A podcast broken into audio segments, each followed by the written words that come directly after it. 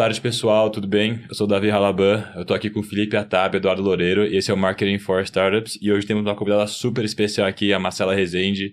Ela se tornou uma das CMOs mais respeitadas, tanto no mercado corporativo quanto de startups, é, nos últimos anos. Falando rapidamente sobre a Marcela, ela iniciou sua trajetória profissional na L'Oréal, é, iniciou como estagiária e chegou até a liderança de marcas importantes como a Lancôme, Maybelline e Colorama a nível nacional e mundial.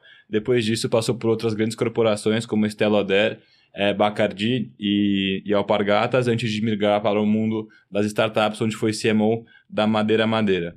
Além disso, ela investe em várias startups como investidora anjo, como a Minimal e a Growth Brands. Enfim, muito obrigado, Marcela, por, por nos dar o prazer de conversar com você. A introdução foi rápida, mas acho que ninguém melhor que você mesma para falar sobre sua trajetória, sobre como você chegou até aqui. Então, se você puder contar um pouco mais sobre você, seria, seria um prazer para gente. O Marketing for Startups é o podcast da For Equity Media Ventures, o primeiro fundo pautado 100% em investimentos em mídia por equity no Brasil. Se você é uma startup e gostaria de acelerar seu crescimento com mídias como out of home, influenciadores, TV, rádio, print ou revistas, entre em contato no site www.forequity.com.br, que vamos ajudar a alavancar o crescimento da sua startup juntos. Bem, antes de qualquer coisa, obrigada pelo convite, prazer enorme estar aqui com vocês. É, então vamos lá, contando um pouco da minha trajetória aí, eu tenho 20 anos de carreira, comecei é, em L'Oréal, fiz SPM, fiz faculdade SPM e ali o professor veio contar um case de L'Oréal na aula e quando ela começou a contar o case de L'Oréal, tinha 168 países do mundo, quatro divisões, grande escola de marketing, falei, putz, sei lá que eu vou trabalhar. E aí, bem, passei 10 anos, mais de 10 L'Oréal anos de L'Oréal. Brainstorming, que era a época lá Não da SPM, foi- não? Eu não, eu não participei de brainstorming, mas a metade das pessoas, inclusive meus amigos que trabalhavam no L'Oréal, vieram de brainstorming boa, SPM. boa. Exatamente. Mas não foi meu caso. Eu entrei como estagiária mesmo, coloquei currículo lá na Mostra PUC. A Mostra Vocês se lembram da sim. Mostra PUC? Coloquei currículo, entrei, então comecei com essa escada, é, estagiária, virei trainee depois, coordenadora, analista, gerente de produto, toda a escadinha. Boa. E aí, quando foi 2008, é, eu cuidava de média excelência, coloração, e média excelência era líder no segmento, tanto ali, ali em, em valor, em volume, e a gente começou a perder participação de mercado. Naquela época, média excelência e é, Eusev eram os cash cows da companhia, da L'Oréal Brasil. Hoje em dia está muito diferente, mas naquela época era dessa forma que o business se dividia. E aí começamos a perder participação de mercado, e eu falei, putz, a gente precisa encontrar uma solução para tirar a média excelência dessa perda de participação, porque começaram a entrar muitas marcas no mercado copiando a nossa proposta de valor, fazendo exatamente a mesma estratégia de marketing. É, tirava uma modelo é, ou uma atriz da Globo da televisão, coloria a cor do cabelo, colocava na caixinha e falava a nova cor da fulana de tal é 3.5. E aí a caixinha achava de vender no dia seguinte, então todo mundo começou a copiar essa estratégia. Eu falei, poxa, preciso encontrar ali Marketing de influência na raiz. na ali. raiz. E a gente nem falava sobre marketing Sim. de influência naquela época, e já fazíamos, né? Total. De uma outra forma. E, e aí o que aconteceu foi, eu falei, poxa, identifiquei que aonde a gente tinha uma menina que era uma beauty advisor, que explicava para a consumidora a diferença de média excelência versus a concorrência e todos os, os- o passo a passo que a gente tinha ali, a proposta de valor, a gente era líder. Eu falei, poxa, a gente precisa escalar essa menina no ponto de venda. Eu preciso encontrar uma forma de escalar essa menina. E naquela época estava surgindo né, a internet, estava começando ali algumas, nenhuma marca de coloração tinha site. Eu falei, já sei, vamos fazer uma casa da coloração, onde a gente explica para a mulher a diferença de média excelência versus a concorrência e aproveita traz a nova cor da Gras Massafera. E essa meu chefe disse não, falou não, não vai fazer. Eu convenci uma agência a trabalhar de graça e aí eu, algumas pessoas já sabem dessa história, já contei essa história algumas vezes. Eu saía da L'Oréal às 7 horas da noite, ia trabalhar na agência até 11, meia-noite. Fiquei nessa durante eh, seis meses. E aí, no dia de apertar play, eu fui na sala do meu chefe pedir dinheiro. Por quê? Porque eu precisava de 45 centavos de real para poder pagar a ligação.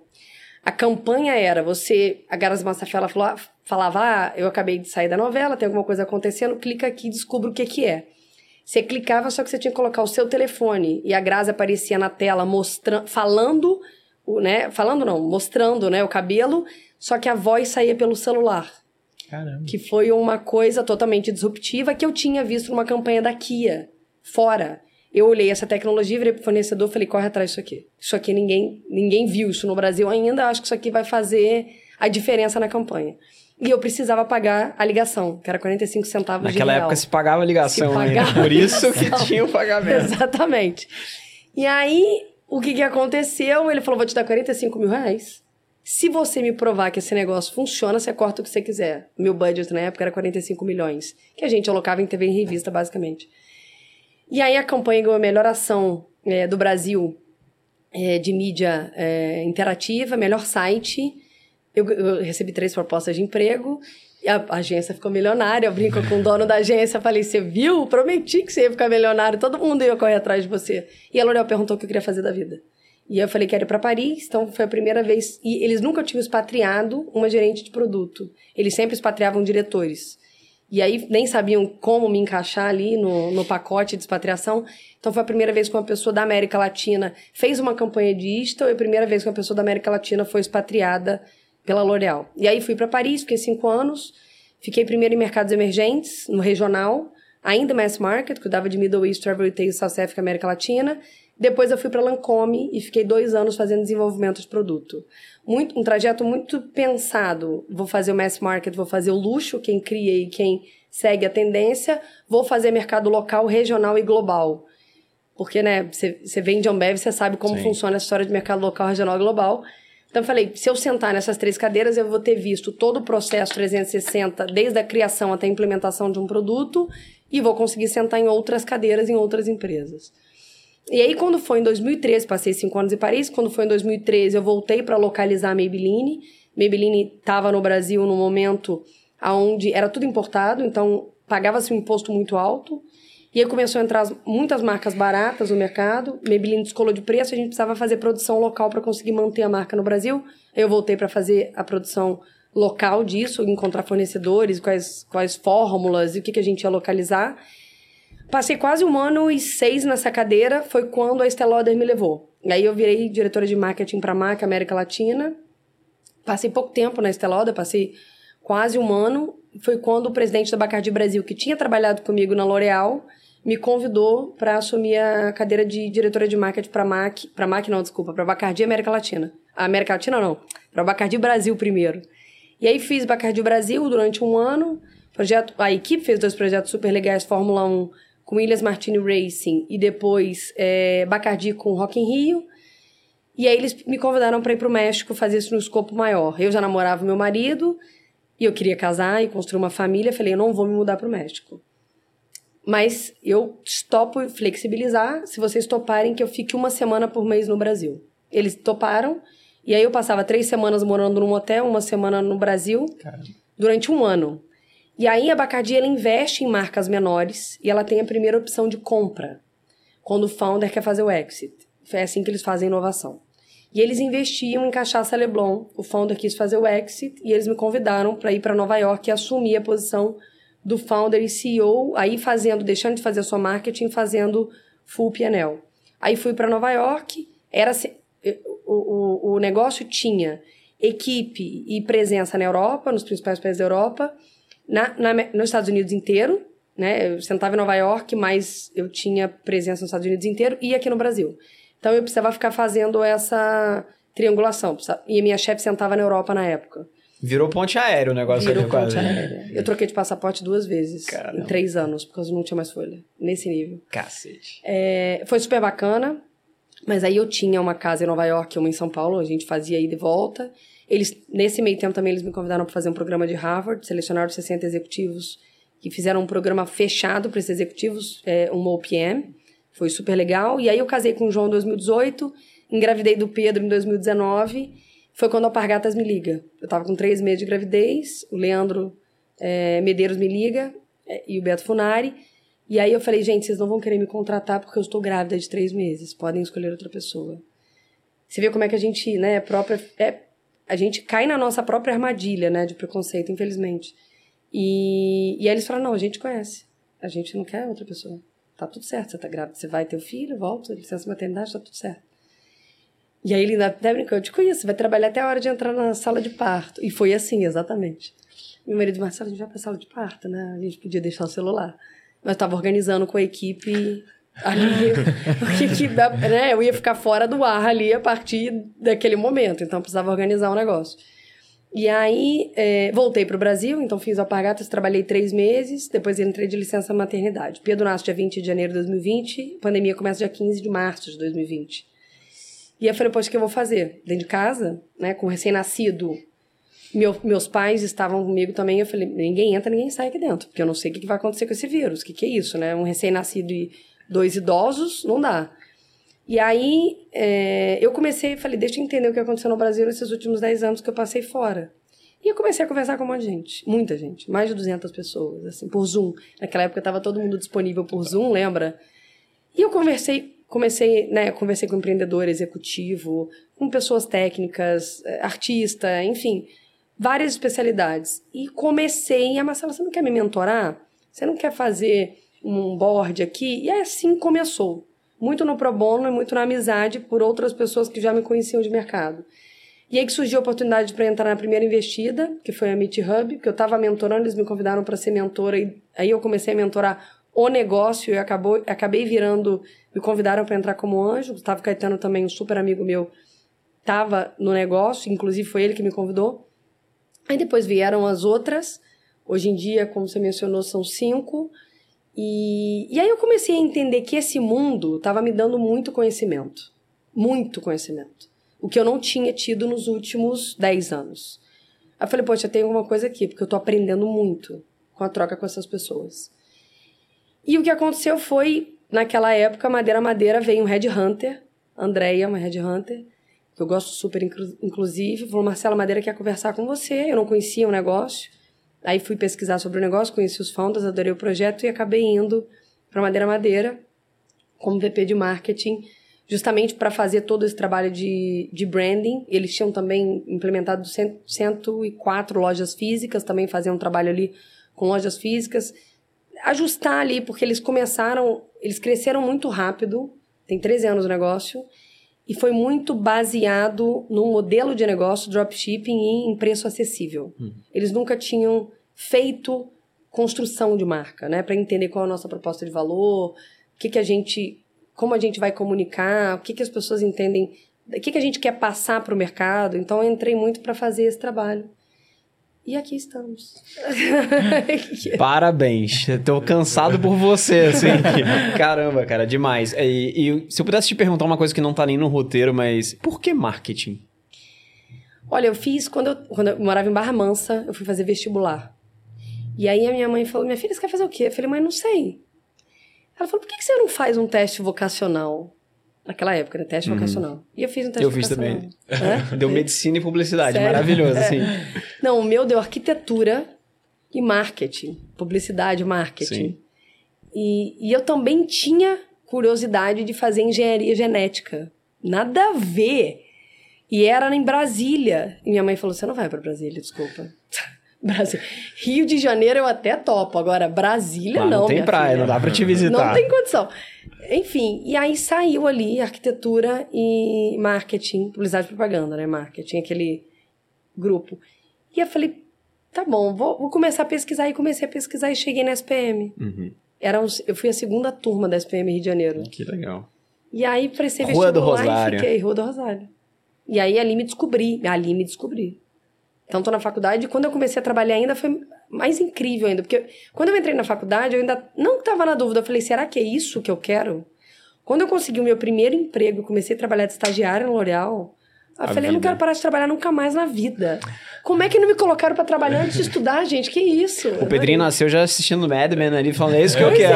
é. É. isso que eu não, quero. eu gosto muito de trabalhar. é. Mas deixa eu te fazer uma outra pergunta. Você falou que você aprendeu muito nesse lado de startup, sendo um- uma board, uma advisor, alguma coisa. O que, que você sentia falta nas grandes corporações desse tempo inteiro, de todas as experiências, etc., que a startup te supriu em marketing e te encantou tanto, assim? Um pouco do movimento de sair de uma grande corporação e ir para uma startup startup? O que que fez? O que que internamente te fez mudar além desse conhecimento? Porque a gente vê muito uma base muito bem construída, né? Eu fiz um caminho muito parecido com o teu, de estar numa grande corporação e depois ir para uma startup e realmente tem esse sentimento interno de tá faltando alguma coisa aqui e eu não tangibilizava muito o que era. O que que foi para você, assim? Para mim foi um pouco... Quando você trabalha na multinacional, você... Os estímulos, eles são os mesmos né, os momentos independente da categoria, assim, independente é da categoria, independente da multinacional. É até engraçado que você tava em L'Oréal, Estela D, depois você vai para Bacardi, que não tem nada, nada a ver. ver. Exato. Mas antes de ir, eu estudei o mercado. Entendi. Para poder saber se eu tinha condição de fazer ou não. Tá. Isso aí foi uma, um, um, um dever de casa meu. Quando surgiu a oportunidade e eu já eu só tinha feito cosmético, eu falei, eu não sei se eu consigo fazer, eu preciso estudar. Entendi. Aí eu fui, mergulhei no mercado, conversei com uma concorrência na época, pessoal da Diageo, Pernod Ricard, da Campari, amigos meus que ou estavam trabalhando ou já tinham trabalhado para eu entender um pouco de como funcionava a dinâmica e Entendi. tal. E aí eu falei, bem, eu acho que eu consigo fazer. e aí foi. Mas enfim, voltando à tua, à tua pergunta.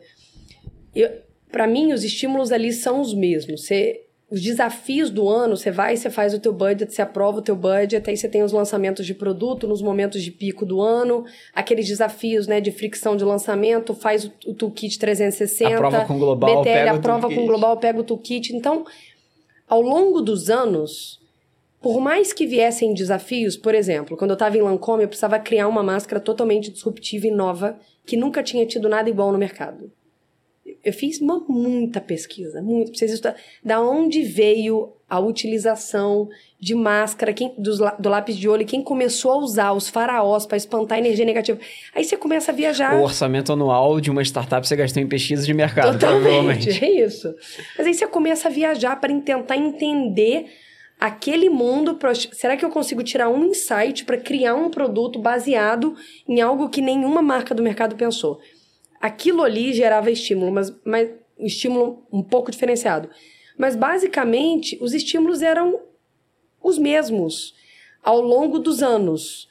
Obviamente tinha desafios, desafio, os desafios tiravam da zona de conforto, mas os estímulos eles eram muito parecidos. A não ser que alguém da concorrência fizesse um breakthrough muito grande, que aí a, a empresa, poxa, agora você precisa correr atrás porque aconteceu um breakthrough muito, a concorrência fez um breakthrough muito grande. Qual vai ser a nossa resposta em relação àquilo? No mundo de startup, todo dia é uma coisa totalmente nova e totalmente diferente, um estímulo que você nem imaginava que você ia ter. Então você entra numa discussão de, sei lá, você entra numa discussão de marketing que pode parar em logística. E aí você vai começar né, a trocar com a pessoa de logística, você fala, "Não, mas eu, eu, não, mas eu tinha nem parado para pensar nisso aí. E, e a coisa vai exponenciando. Num, você nunca. se- Ponto de startup é você nunca sabe como vai ser seu dia seguinte. Nunca. Você não consegue prever. Quando você está numa multinacional, as coisas são muito mais organizadas e estruturadas, com processos. Né? São organizações que gigantescas. Olha quantos mil funcionários tem uma L'Oréal da vida. E quando você está numa estrutura que é menor, muito mais enxuta, que o negócio precisa crescer 40%, 50% ao ano, não tem jeito. Você precisa se colocar em outras áreas, em outras situações, abrir a cabeça, trocar com pessoas, trocar com o mercado. Você precisa sair dessa zona de conforto todo dia.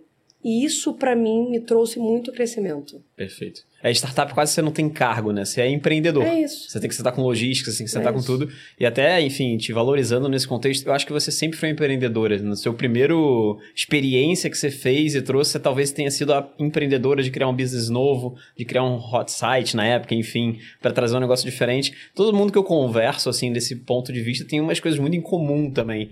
Todo mundo tem o empreendedorismo interno e intraempreendia dentro Total. das grandes empresas e tem histórias de intraempreender dentro do mundo corporativo e que dá o gatilho de falar, cara, o que eu tô intraempreendendo aqui? Talvez eu tenha que empreender mesmo. Total, E aí vai para um lugar de abrir mão de ego, abrir mão de orçamentos gigantescos, total. times gigantescos, um cargo super legal para ir para um negócio que você vai realmente construir do zero. Então, isso, parabéns, assim, muito legal. Ah, obrigada.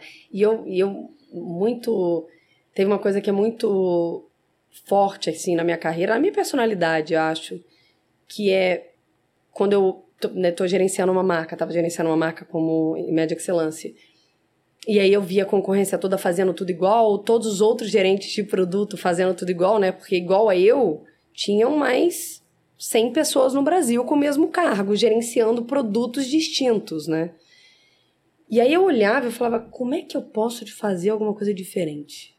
Como é que eu posso fugir do lugar comum, do que as outras pessoas estão fazendo, do que as outras marcas estão fazendo? Então sempre fui driveada por isso. Perfeito. Ah, como é que eu posso sair do lugar comum? Como é que eu consigo chamar a atenção de uma forma diferente? Como é que eu consigo trazer algo que alguém não parou para analisar esse ponto de vista? Então, isso é uma coisa, e é isso da minha personalidade de como é que eu sempre me provoco nesse sentido, de tentar sair do lugar comum. Obviamente que hoje é mais difícil, porque né, a quantidade de possibilidades que a gente tem é diferente do que há 20 anos atrás. Ainda mais com digital, com abertura né, de possibilitar startup, com o nascimento, não o nascimento, mas acho que impulsionamento dos, dos fundos. Então você conseguiu agilizar muito. Mas isso é uma coisa muito da minha personalidade. De, de, e de todos os lugares onde eu sentei, assim. Super legal.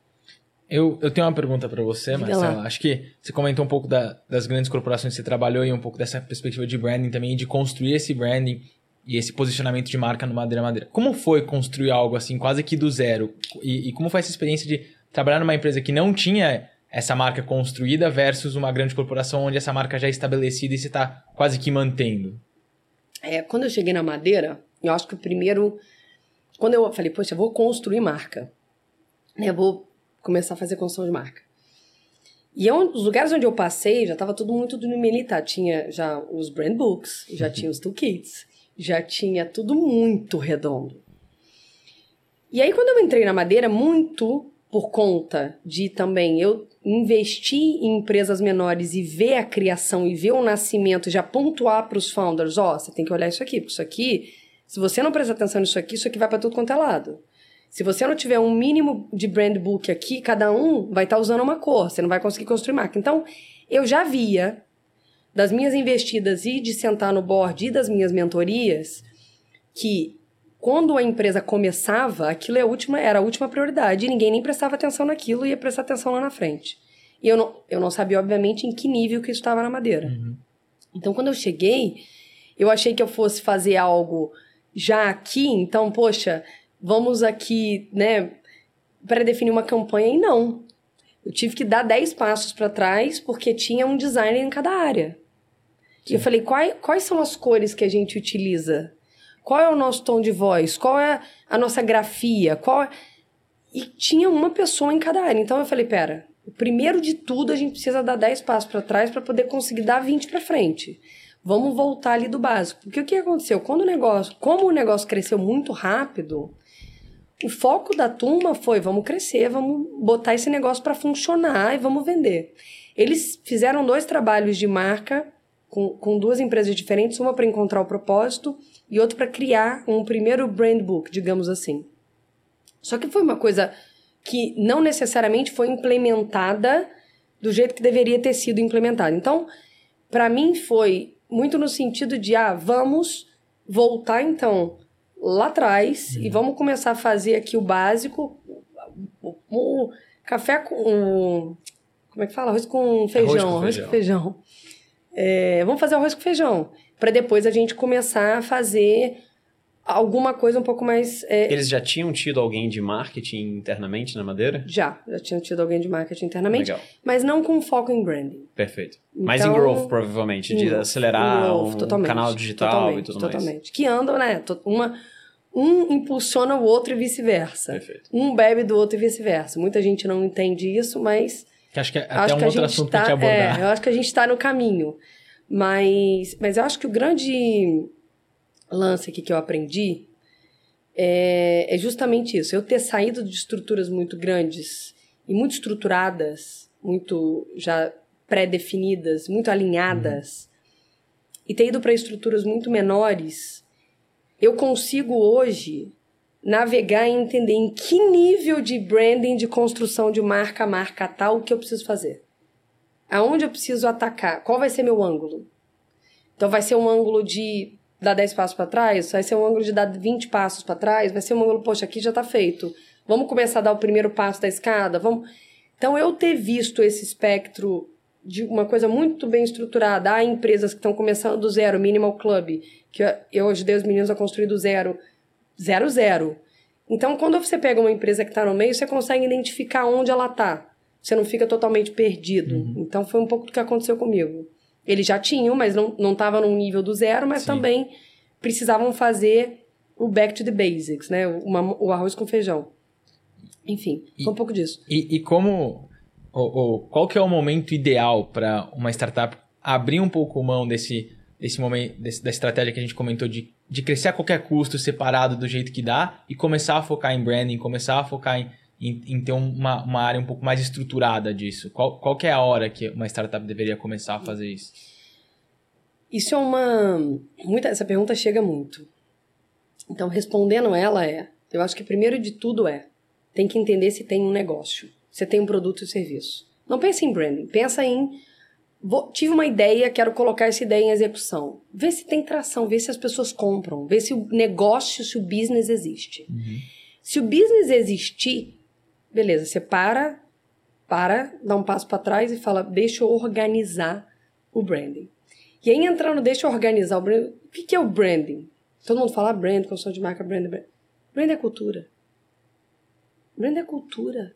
Brand é missão, propósito, visão, valores. Isso é branding. Isso é a base inicial da construção de uma pirâmide de branding. Depois que você delimita isso, o que, é o meu propósito, qual é a minha missão, minha visão, meus princípios, você não precisa declarar para todo mundo, mas para você e para os seus co-founders, para quem está trabalhando naquela corporação, aquilo tem que estar tá bem claro. A partir disso, claro, você define qual é a minha proposta de valor, qual é o meu posicionamento, e isso declina em qual é a minha estratégia visual e qual é a minha estratégia verbal. Isso é inclusive um framework que eu criei, que eu mostrei para vocês, uhum. que esse é o grande, para mim, é, é, o grande ponto de quando as pessoas, o empreendedor, quando você fala, ah, eu vou falar em branding, empreendedor, ai, não, mas branding não, não. Eu falei, mas você sabe o que é branding? Então, eu acho que existe hoje muita gente que julga a palavra branding, mas sem saber o que é. E o quão poderoso é, porque é construção de cultura. E ela começa de dentro para fora. A partir do momento que você fez isso, você criou sua, sua coluna vertebral, tudo que você faz para fora nasce da sua cultura interna. E aí você, né, aí você começa a colocar na sua, nos seus anúncios, né, ou de fundo de funil, depois para subir um pouco no funil, na sua, na sua loja física, você tem loja física, nos seus canais de comunicação com o cliente, e é assim que nasce. Uhum. E que então, respondendo, acho que primeiro tem que ter um negócio e depois fazer esse dever de casa. E num primeiro momento nem precisa ter brand book. Porque a gente sabe que é caro e que é trabalhoso. É, define qual é a base ali da tua pirâmide, pega um design baseado nisso. Olha, esse é meu, meu, meu propósito, meus, princ meus princípios, valores, missão visão, eu queria a partir daí trazer, criar um nome, ver se as coisas estão alinhadas. Esse aqui é minha declaração de posicionamento. Simples, sem uhum. complicar muita roda também. Isso é uma outra coisa que eu aprendi também migrando de multinacional para startup, porque multinacional é tudo muito contrata agência, gasta muito dinheiro e na startup não, você pega o design do lado, senta aqui do meu lado, preciso que você me ajude a fazer uma logo aqui. Total. Uma coisa legal até que eu queria explorar, explorar um pouco mais com você é, existe quase uma dicotomia em quem não entende muito profundamente marketing, porque é uma disciplina muito grande entre o que é branding, o que é growth, e quando essas coisas deveriam estar em conjunto, dentro de uma única área, o quanto deveria estar separado.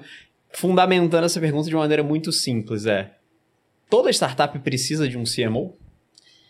Eu acho que depende do tamanho da startup. Eu não diria CMO, mas pelo menos uma pessoa que vai olhar o marketing, independente do nível. Sim, eu acho que precisa. Não então. precisa ter um CMO, porque eu acho que o salário de um CMO, né, não são todas que têm condição de pagar, mas precisa ter um líder de marketing. E na sua visão, CMO é a pessoa que vai juntar growth e branding dentro de uma caixa Total. só? Olha, eu cada vez mais acredito que tem que ficar embaixo de uma caixa. Perfeito. E não acho que tem que separar. Porque as duas áreas começam a brigar entre si. E elas têm que ser complementares. Porque o growth nada mais vai fazer do que impulsionar o que o branding cria. E se você coloca em áreas separadas, a área de growth vai querer trabalhar independente e vai achar que tem condição de criar os anúncios sozinho e de fazer e não, e não tem. Não tem, porque são disciplinas totalmente complementares. Total. Eu vejo como etapas do funil diferentes. Totalmente. Essas são basicamente é uma única coisa com etapas diferentes do funil.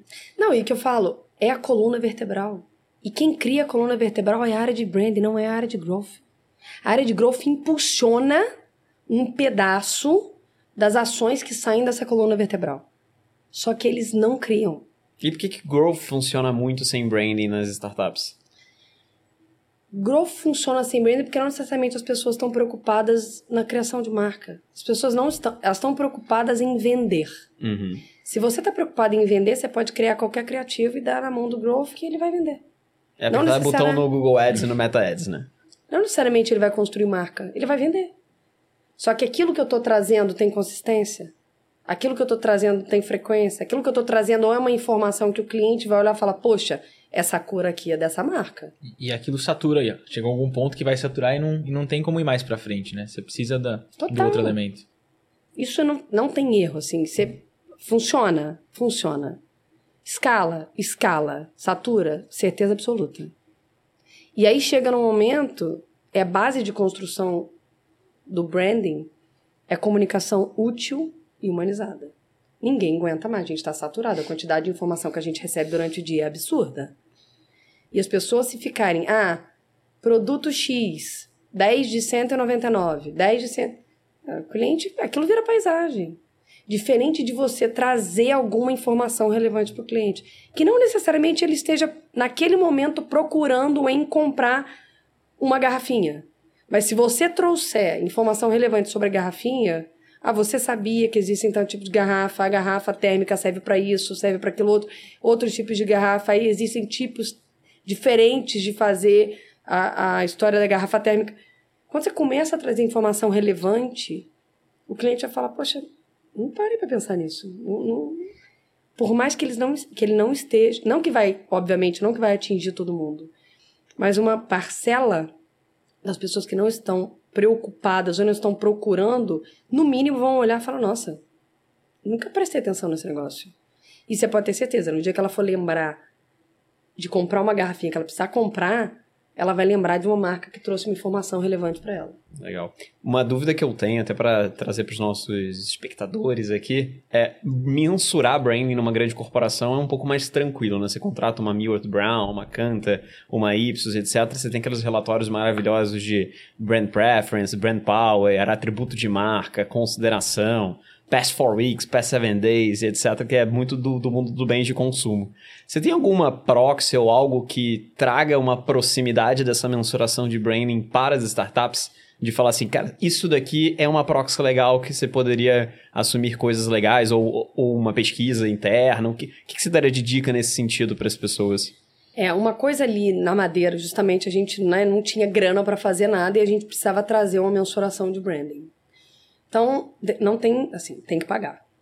Assim, você olhar ali ah, a quantidade de share, curtida, like, isso te dá um cheiro, mais um cheiro. Não, não tem ali os, os é, buzz monitors e qual que é o outro? Estilingues da Estilingues vida. da vida, sim. Te dão também um cheiro ali do Brand que as pessoas... talvez, do que você faça no Google Maps. Exatamente.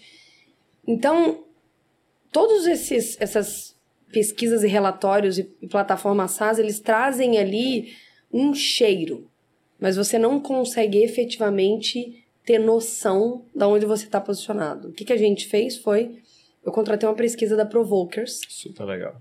Do Luiz, que eu adoro a turma da Provokers, que ali eu pedi para incluir brand awareness. Eu falei, eu quero entender onde a gente está. Era uma pesquisa de jornada, para entender a jornada e para entender um pouco ali dos nossos pain points dentro da nossa jornada e aonde os, os concorrentes estavam, eu falei, inclui brand awareness para a gente entender onde a gente está versus os principais concorrentes é, no Brasil. Mas não tem como.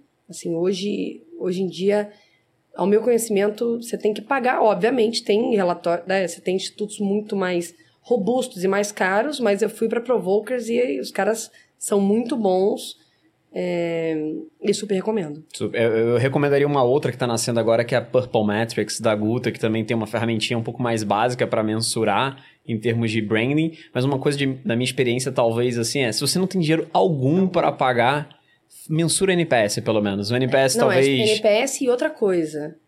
Muito simples de fazer. Pesquisa com o cliente. É, senta você passa, e, você e liga. passa a mão no telefone e liga. Se não é pedir para equipe, é você pega o número de.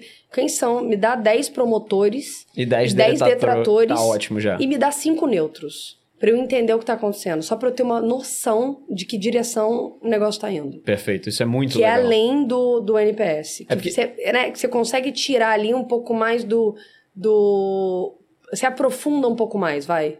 Porque eu, eu, vejo umas coisas também muito interessantes que é marketing é muito difícil de você resolver um produto ruim. Você pode até conseguir com tempo, consistência, etc, trazer.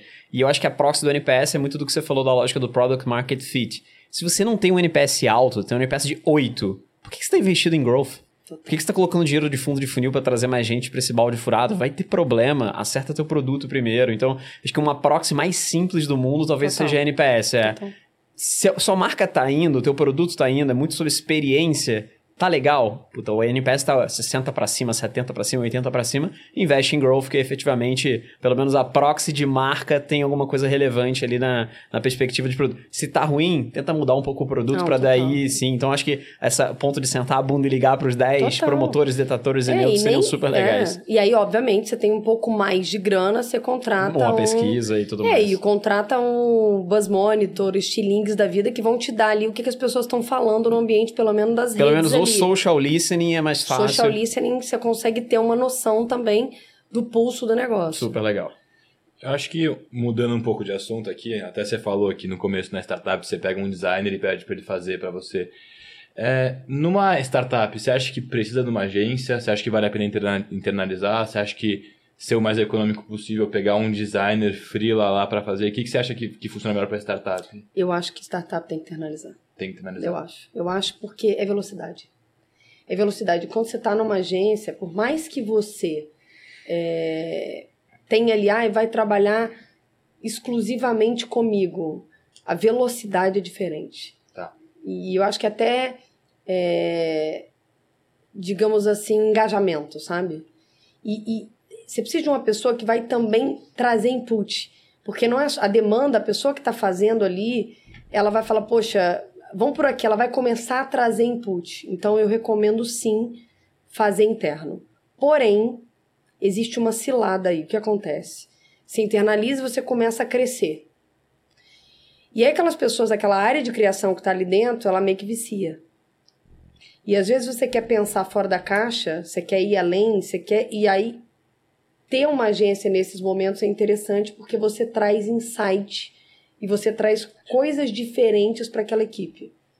Então, acho que a recomendação seria, no início, fazer interno, mas dependendo do tamanho, alguns projetos, tra trazer agência é importante até para erar a equipe e trazer coisa nova e diferente. Perfeito. Só nesse assunto de agência, você já trabalhou com muita agência, o que, que você acha que elas mais agregam trabalhando com agência? Onde você acha que elas deixam a desejar? Muita gente fala que a agência parou no tempo. Você tem essa percepção também? Como que você vê? Olha, eu não tenho, eu não tenho percepção de que parou no tempo. É... O que eu sinto de agência, é... eu acho que elas agregam airando, que é isso que eu falei, que elas trazem um ar novo, às vezes é uma coisa simples, assim, uma ideia bacana e simples. É uma ideia criativa diferente que muda tudo, né? Tudo, tudo. Total. Eu tive pouco tempo atrás um exemplo disso, de uma coisa assim, ridícula. Eu falei, como a gente nunca pensou nesse negócio? E foi uma troca com uma agência. Então, isso, eu não acho que é a história do parou no tempo. O que eu sinto é, muitas agências pegam mais clientes do que elas deveriam. E aí o nível de entrega cai consideravelmente. Porque faz todo mundo na correria e não necessariamente naquela qualidade não entrega no teu prazo. Então o que eu sinto que é, uma, é um, um problema, digamos assim, de agência, não parou no tempo, mas dessa história da entrega. Porque, obviamente, né? Você vai colocando mais coisa no prato. Você pegou mais um cliente, pegou mais um cliente. Você tem que contratar gente. E não necessariamente as pessoas estão contratando tanto hoje em dia.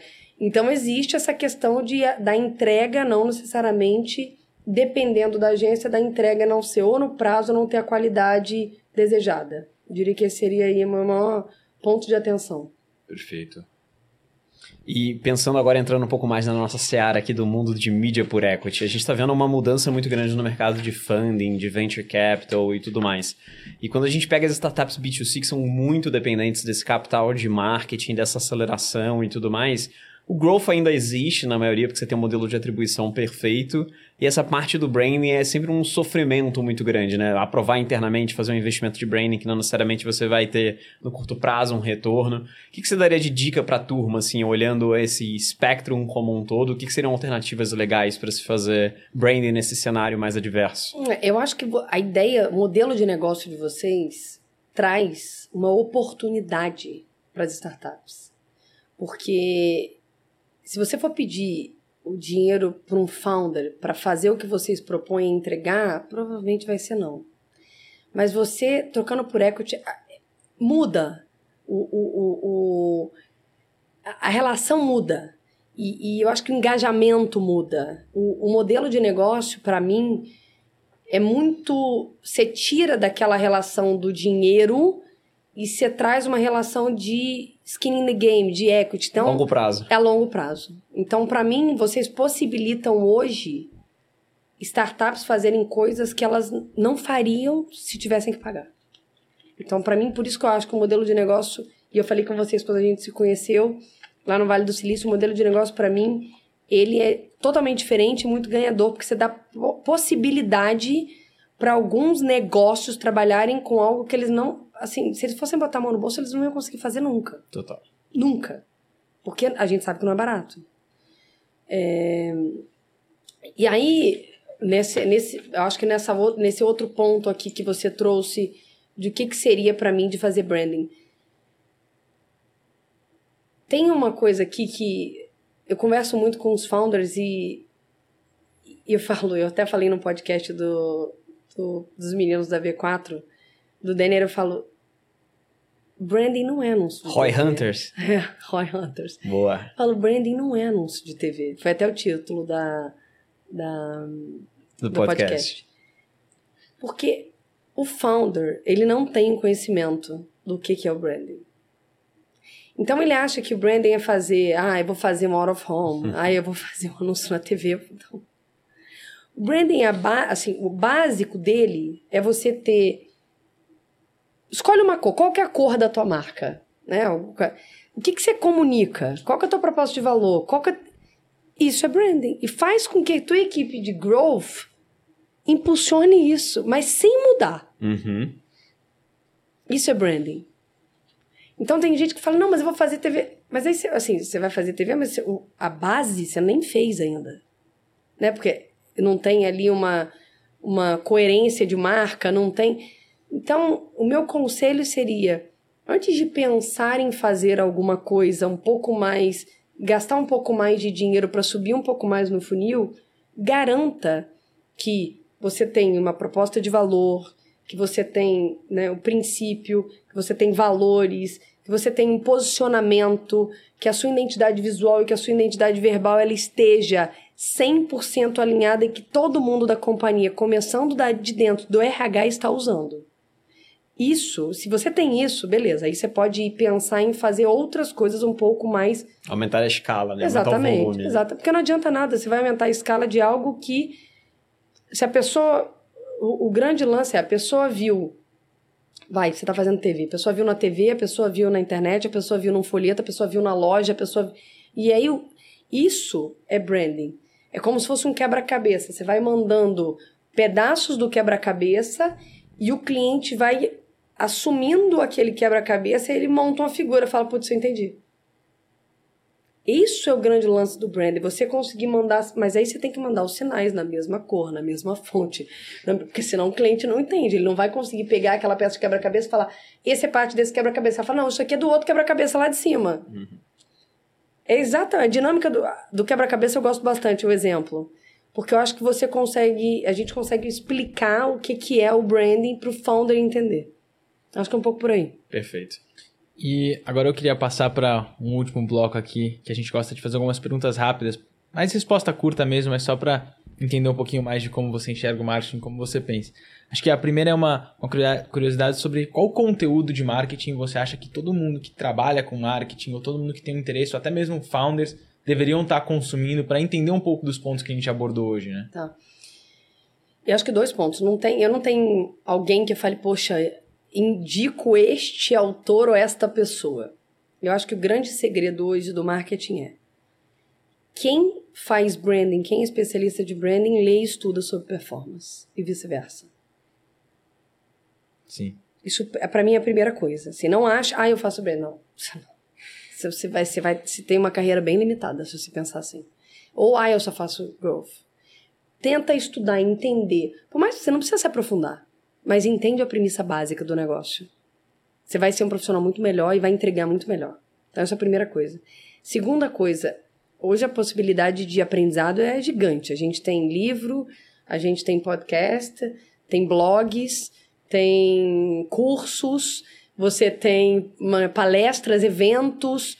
Então a minha recomendação é se joga no sentido de testa coisa nova, não fica só naquele mesmo estímulo. Vi um evento bacana de marketing que você nunca foi, que você acha que vai ser alguma coisa né, diferente, vai, se inscreve, participa. Tem um monte de evento de vários meios de comunicação grandes fazendo, até as marcas estão fazendo eventos de marketing, então tem muita coisa no mercado é, vindo para as pessoas aprenderem. Então, a minha dica é entenda sobre o marketing como um todo, não necessariamente fique na tua especialidade e abra tua cabeça para ver outros estímulos a, através de pessoas, através de cursos, através de eventos, enfim.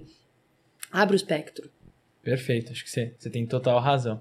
A segunda é, qual startup você enxerga como um benchmark de marketing? Uma startup que você acha que, que seguiu todos esses conceitos que a gente falou aqui, assim, é, esses caras fizeram direito? Nubank. Sempre assim, sem não, nem pensa, nem pensa para responder essa pergunta, cara. E por que, que você acha o Nubank? Os caras são muito consistentes. Os caras têm consistência de mensagem, têm consistência de linguagem, valores desde o dia 1 um claro para absolutamente todo mundo. Mas o que você acha que foi diferente ah, lá, que... dentro, lá dentro, lá dentro para nascer dessa forma? Eu acho que os founders. Eu acho que a Cristina Junqueira e 100% o... 100% concordo com você. Eu acho que nasce no founder. Total. Se um founder não tem visão esquece. de marketing, não vai, não, não vai existir. 100%. O founder, ele é o guardião daqui, do que ele acredita e do que ele quer implementar se ele tem aquela bandeira e se ele acorda com aquela bandeira, se ele respira aquela bandeira, ele vai descer para todo mundo aquela bandeira, ele vai respirar. Se ele não tem, esquece, as pessoas não vão criar. Perfeito. Não vão ter. Então acho que foi o founder. E não, assim, nem titubio para responder que foi no Nubank. Você vê o que os caras construíram, o valuation deles é segunda colocada, então. Putz, segunda colocada. Eu acho que o iFood faz um trabalho muito legal. Muito legal. Eu acho que o iFood faz um trabalho muito legal e uma coisa muito bacana, eles. Eu tava com o Barreto a, lá no BSV e eles estão envolvidos em pilares que eles acreditam. Que não necessariamente. Eles estavam patrocinando o BSV. Uhum. Eles estavam ali no, no meio de inovação, de tecnologia. Ou seja, não só eles bebem dessa fonte, porque é um business com base em tecnologia, mas também como eles incentivam o ecossistema super bacana. Além de fazer a construção de marca, né? Tô, aí eu tô uhum. trazendo um, um, plus ali é, que efetivamente é, eu acredito que eles fazem muito bem. Segunda colocada não vem. É, iFood. Ah, você não vai me apertar agora. Não, não. e tem alguma coisa que você gostaria que tivessem te contado antes de você fazer a transição desse mundo corporativo para o mundo das startups? Alguma coisa que você acha que teria ajudado muito nessa transição? que alguém tivesse me contado. Ou a dica que a Marcela de hoje você daria para Marcela é. de anos atrás? Essa resposta é diferente. a dica que a Marcela de hoje daria para Marcela de anos atrás, eu já respondi em alguns lugares e eu vou responder e depois eu volto para tua. Que é entenda sobre pessoas. Você não faz nada sem pessoas. Independente do teu cargo, independente da tua indústria, independente do teu nível hierárquico, então, eu aprendi sobre gente na marra. O L'Oréal não me ensinou. A L'Oréal tinha... Eu, amo a L'Oréal, sou efetivamente cria da L'Oréal, gosto das pessoas da companhia, mas tinha exercício de confrontação Então, se você entende da onde o outro vem, que o outro tem um background diferente, que ele tem um jeito diferente, que nem todo mundo da tua equipe teve as mesmas chances, né? E você começa a liderar de maneira diferente, você começa a cobrar de maneira diferente, você começa a entregar como área de maneira diferente. Mas eu aprendi com o tempo. E tô aprendendo ainda. Mas, mas eu acho que isso é super válido para outra pergunta também, porque quando você passa para o mundo das startups também, é todo mundo convive muito tempo junto, muito próximo, não tem essa hierarquia muitas vezes que tem em, em mundo corporativo. E se você não souber lidar com Total. pessoas, vira uma situação super complexa. Total. Então acho que, que respondeu a pergunta do, do Atab, mas meio que respondeu essa daqui também. É, mas eu responderia a tua de outra forma, que é quando eu fiz a migração, é, no mundo da multinacional, e você sabe o que eu estou falando, porque né, você, veio de uma muito grande também, muito estruturada. Você sabe mais ou menos como vai ser o seu ano. Né? Você tem os momentos ali, putz, aqui tem visita, aqui eu tenho que validar o plano, aqui tem checkpoint do plano de novo. Mas você navega de uma maneira mais cruzeiro, assim. Obviamente, se você não está performando, se o mercado está tenso, é um pouco mais nervoso, mas você navega, navega em, em mares onde você sabe como é que tá. Você tem é, ferramenta para você identificar como vai estar o clima. Na startup você não tem. Você não tem. A maré pode virar no mesmo dia, assim. você não tem.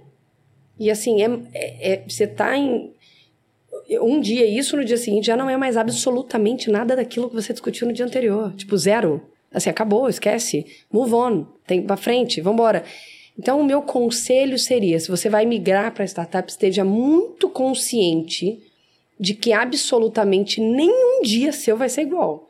E que você não vai conseguir prever o que vem. Porque pode ser que tá um sol lindo e maravilhoso hoje, amanhã virou uma tempestade, o barco está virando. E é de um dia para o outro. O, o Atab tem uma frase que a gente até já falou aqui no podcast, mas que ele repete muito pra gente, que é, cara, entendam, aqui startup é euforia e desespero, euforia e é desespero. Isso. É um é, é, cíclico, assim. É isso. Só tem dois isso. sentimentos, e é muito é antagônico, isso. assim, o negócio. Mas tem gente que não necessariamente consegue conviver nesse ambiente. Por isso é que eu acho que todas as pessoas que me perguntam, vou, quero fazer migração, eu falo, primeira coisa é isso para você é uma coisa que ok ou não? Por exemplo, eu odeio, eu odeio rotina. Odeio rotina. Se eu tiver que fazer a mesma rotina todo dia, assim, entro em desespero.